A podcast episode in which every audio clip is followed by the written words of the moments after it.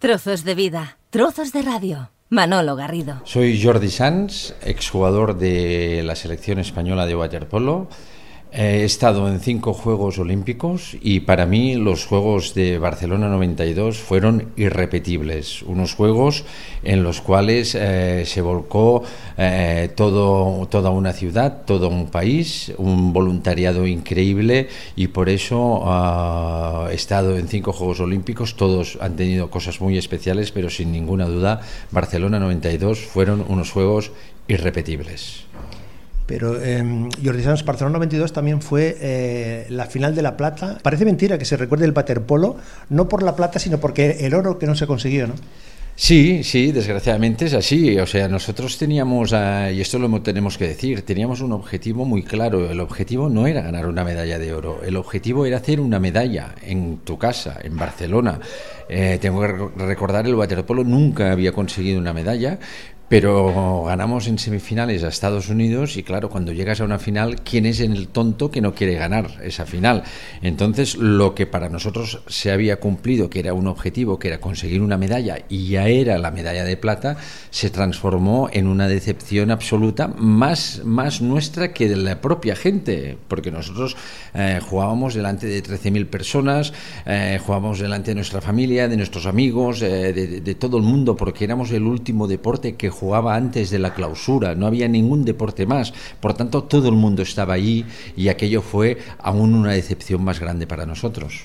Cuando uno ve las imágenes, eh, la expresión de tristeza, eh, eso es eh, inolvidable, ¿no? Ese momento también triste, ¿no? Sí, sí, lo tengo, lo tengo muy en mente, lo tengo tan en mente que recuerdo que eh, nos tenían que empujar a nuestros directivos para ir a recoger la medalla. Había gente que no podía casi ni literalmente ¿eh? salir del agua. Había gente que estábamos tirados en el suelo y que solo llorábamos y que no éramos capaces ni de levantarnos. Yo recuerdo eh, cuando subimos en el podium que, que, les dije a mis compañeros, tenemos que aplaudir al público porque que el público nos aplaudía, pero a rabiar, y nosotros estábamos allí como si no hubiésemos conseguido nada. Realmente eh, es contradictorio, pero fue una realidad. Nosotros queríamos ganar ese oro delante de toda nuestra gente y no pudo ser, y además de la manera que fue. También, eh, Jordi, hubo un punto y aparte para el waterpolo en sí a partir del, de Barcelona 92. Sí, sí, no hay ninguna duda. O sea, Barcelona 92 a nosotros lo que nos dio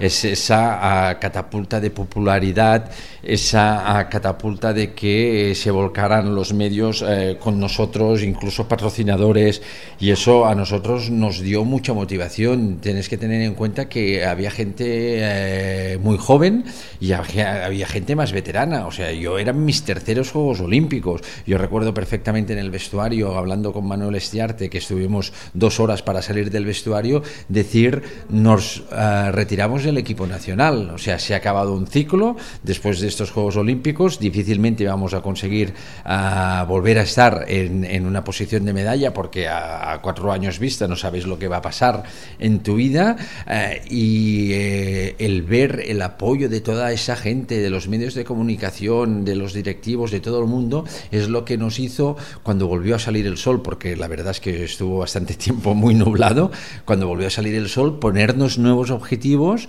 y eh, tirar para adelante y volvernos a levantar pero sobre todo lo más importante es que eh, se juntó una generación con un talento increíble, con, cuatro o cinco de los mejores jugadores del mundo y que aquello nos ayudó, aquella medalla de plata, aquella, aquella amarga medalla de plata, nos ayudó a madurar para cuatro años después ser capaces de volver a conseguir una medalla y esta vez ser campeones olímpicos, que es tocar el cielo en el deporte. A nivel deportivo general, los Juegos de Barcelona, Jordi, significaron también un punto y aparte globalmente en, todas las disciplinas deportivas. Sí, yo creo que sí. Yo creo que fue cuando se creó el, el programado, unos años antes. Esto ah, lo que hizo es eh, permitir a, los deportistas que se pudieran entrenar ah, con muchísimas más ganas. Eh, era evidente de que, de que no tan solo aquí en Barcelona, sino que cualquier eh, ciudad que organiza unos Juegos Olímpicos invierte muchos más recursos para conseguir más medallas. Ah, no en vano, creo, si no recuerdo mal, que los Juegos de Barcelona realmente han sido los Juegos con más medallas que hemos tenido en este país. Pero uh, si miramos antes de Barcelona y después de Barcelona la evolución en medallas de todos los deportistas de nuestro país, sin ninguna duda, ahí es donde vino la gran evolución del deporte. La Villa Olímpica, eh, fue un, ejercicio de convivencia absoluto. ¿no? Quizá es, lo menos conocido por el gran público, pero sí el, lo más conocido entre, entre los deportistas, entre los atletas. Sí, yo creo que, que, esto lo han, lo han, dicho numerosos deportistas y sobre todo deportistas súper profesionales, que ya no es nuestro caso, pero sí que deportes de, de, que se ganan la vida de una manera increíble, eh, reconocen que la convivencia en la Villa Olímpica es algo absolutamente inexplicable, el encontrarte que además viven todos los deportistas del mismo país en un mismo bloque o en dos bloques que están uno al lado del otro, el poder eh, ir en el ascensor y, estar con deportistas de otros deportes, el poder compartir incluso que tú vas a ver otros deportes, a animar a otros deportistas y que otros deportistas te vienen a animar a ti y que realmente se fragua una amistad y un compañerismo que luego perdura al cabo de muchos años. Yo hay deportistas aún que me veo con ellos y, que con Jordi Arrese. Hace nada estuve con él y, que tenemos una relación absolutamente eh, envidiable y esto es la grandeza de los Juegos Olímpicos. Un camí, una fita als meus cinc Jocs Olímpics. És el títol d'un un libro. ¿Necesario, Jordi, contar las vivencias de estos? Porque claro, Eh, no, no, no, hay tantos deportistas que hayan estado en cinco Juegos Olímpicos, ¿no? No, no, la verdad es que, eh, te voy a ser sincero, esto mmm, no nació como un libro, esto yo desde muy jovencito oh, me hacía un diario como mucha gente se hace un diario, yo me hacía un diario deportivo, entonces eh, al acabar mis quintos Juegos Olímpicos, por temas ya sobre todo a laborales, porque he compartido durante muchos años el deporte y mi profesión, ya me planteé que, no llegaría y no podía vincularme a, estar cuatro años más eh, sin, dedicarle al trabajo lo que necesitaba dedicarle. Fue cuando entonces lo uní todo y eh, una persona se enteró de eso y, me dijo, ¿me lo dejas leer? Yo le dije, bueno, pero piensa que esto es un, un diario mío. Pero como tampoco estábamos hablando de deportes, se lo dejé leer y, y, era una persona de la Generalitat de Cataluña y esa persona me dijo, oye, hay muy pocos libros que cuenten la biografía de un deportista y que la cuenten como lo explicas tú. Me gustaría que pudiéramos publicar este libro. Entonces yo dije, oye, pues mira, yo no lo había hecho como un libro, lo había hecho como un diario personal, pero si vosotros queréis hacer un libro, yo estaré encantado. Ahora sí, eh, lo que sí que puse como condición es que todo lo que, lo que se recaudase eh, para ese libro tenía que ir para, para niños necesitados y así lo hicimos, así lo acordamos y la verdad es que estoy muy muy feliz de haber podido hacer una, una experiencia como esta.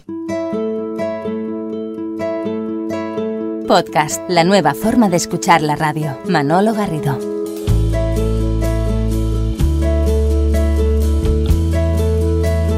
¿Dónde estaba Jordi Sanz el 17 de octubre de 1986, hmm. el día en que Samarán pronunció las, la, la, famosa frase? Pues mira, lo, lo, lo, recuerdo perfectamente como si fuera ayer, porque me acuerdo que iba con un compañero mío de selección, eh, Pera Robert, eh, que además trabaja en el ayuntamiento de Mataró, y me pidió si podía dar una charla en una escuela en Mataró.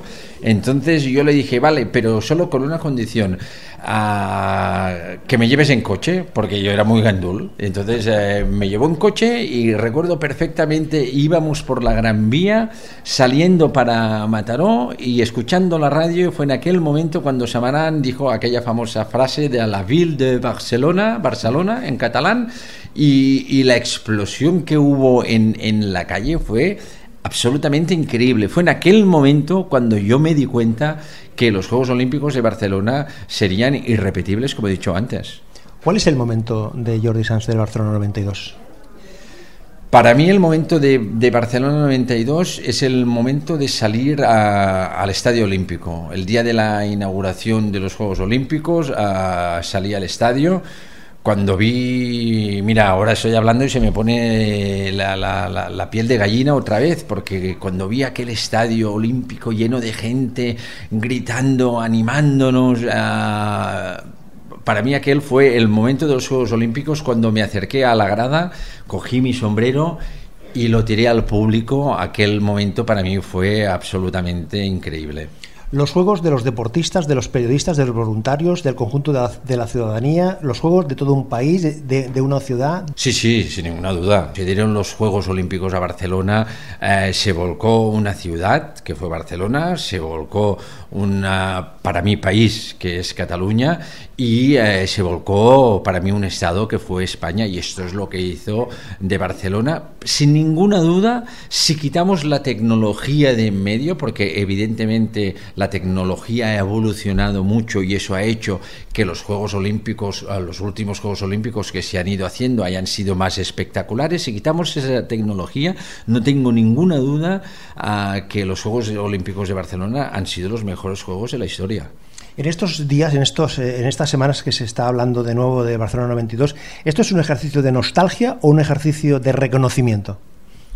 Bueno, yo creo que hay un, mm, creo que hay un poco de todo. Yo soy eh, de los que no le gusta pensar demasiado en el pasado, no, no, no quiero engañarte, pero sí es cierto de que, de que hay gente eh, que, ya no por nostalgia, pero sí que merece un reconocimiento. Estoy hablando, evidentemente, de los deportistas que, que pusieron mucho esfuerzo pero yo voy más allá. Yo creo que, el reconocimiento es el reconocimiento a esos voluntarios que hicieron posible, que creo que se merecen el mayor de los monumentos que pueda darles la ciudad. Gracias a los voluntarios de Barcelona 92 se pudieron hacer esa maravilla de Juegos Olímpicos y a la ciudadanía. La ciudadanía que ibas por la calle, que yo lo, solo lo podía ver en fotografías, ah, lo podía ver en televisión y, que, eh, porque estaba la Vía Olímpica, evidentemente, y ibas por Montjuic y estaban, eh, estaban las calles llenas, de gente cambiando pins, que fue cuando salió la moda de cambiarse los pins, es que fue increíble, la gente se iba tatuando la cara con colores distintos, todo el mundo con alegría, una viveza de colores, o sea, Barcelona eh, realmente eh, se posicionó en el mundo gracias a los Juegos Olímpicos de Barcelona. Em, hablando de, los films, ¿guardas algún objeto especial más allá de, la medalla de, esos 25? Sí, sí, sí, guardo, guardo, guardo objetos, guardo objetos porque creo que ir a unos Juegos Olímpicos es el máximo que puede que puede tener un deportista. Eh, si además ahí le juntas de que esos Juegos Olímpicos han sido en tu casa, pues imagínate, guardo unas, unas gafas que no que de sol, no diré la marca, unas ah, gafas de sol con, con todos los anagramas que se hicieron aquí eh, tipo gaudinianos, eh, preciosas. No me atrevo a ponérmelas porque ahora igual me dirían que soy un friki, pero estoy seguro que me lo compraría mucha gente. Guardo una botella de un refresco muy famoso también, uh, numerado, numerado, que se dio en los Juegos Olímpicos de Barcelona. Tengo la suerte porque esto era una lucha que teníamos algunos de los jugadores de waterpolo y en ese caso me la llevé yo de tener la pelota a que se jugó esa final olímpica dedicada por todos mis compañeros. Hablábamos antes de la convivencia en la, en la vía olímpica, pero mm, estabais incomunicados prácticamente, os comunicabais entre, entre vosotros y estábamos hablando antes de iniciar la, la conversación que fueron los primeros los primeros inicios, los inicios del correo electrónico y era un, un medio de comunicación, una, una, forma de contactar con otras personas que vosotros no teníais acceso, pero que intentabais acceder, ¿no? Sí, sí, la verdad es que fue, fue muy divertido, fue muy divertido porque, claro, ahora, ahora incluso da risa pensar, eh, pero claro, no, no, no estamos hablando de hace tanto tiempo, pero es que hace 25 años no existía, no, no había móvil, ¿eh? nadie llevaba móvil. Eh, eh, hace 25 años, eso del correo electrónico, nadie sabía qué era. Entonces eh, salió lo que le llamamos el intranet. Entonces en, en, tu acreditación tú llevabas un número, que entonces si sabías el número de otra persona, tú te podías comunicar a través de unos ordenadores que había en la vía olímpica. Lo que pasa es que nosotros teníamos un entrenador que más que un entrenador era un, un auténtico coronel militar, pero que también gracias a él sigo diciendo que conseguimos lo que conseguimos, que no nos dejaba. Entonces nosotros teníamos una ilusión bárbara en saber qué era aquello y entonces nos escapábamos cuando nadie nos veía y nos poníamos en contacto con otros deportistas que ya conocíamos y, algunos eh, te encontrabas correos electrónicos eh, de intranet de gente que te quería conocer y que quería hablar contigo. La verdad es que fue, eh, por eso digo, en general fue una experiencia que si quitamos ahora las nuevas tecnologías, lo de Barcelona 92 a una hora es increíble. Hablábamos antes de un momento, pero ¿y si nos quedamos con una imagen, Jordi, de Barcelona 92?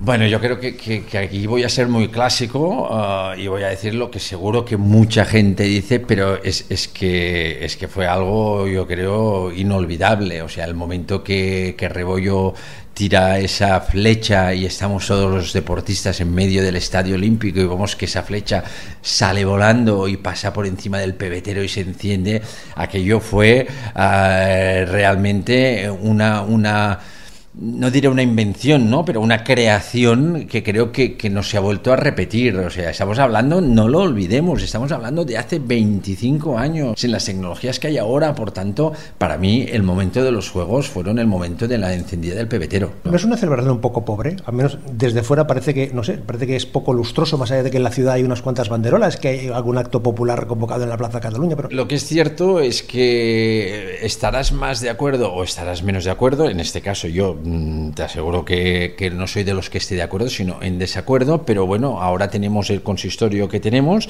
es un consistorio que realmente esto del deporte le toca bastante de lado, pues imagínate si el deporte en, en general le toca bastante de lado, imagínate eh, Barcelona 92 que hace 25 años que muchos de los que están ahora uh, en este consistorio resulta que a lo mejor no habían ni nacido, ¿no? No es el caso, por ejemplo, del comisionado de deportes que, que me consta que es una persona que, que, ha luchado y que tiene muchas ganas de, de hacer cosas, pero bueno, mm, las cosas son como son, pero evidentemente yo le hubiese dado otro otro trato, porque entre otras cosas es posible que a lo mejor no volvamos a tener en Barcelona unos Juegos Olímpicos. Seguro que no los tendremos como aquellos que tuvimos. Hace 25 años Jordi Sanz era waterpolista. 25 años después, ¿qué es ahora Jordi Sanz?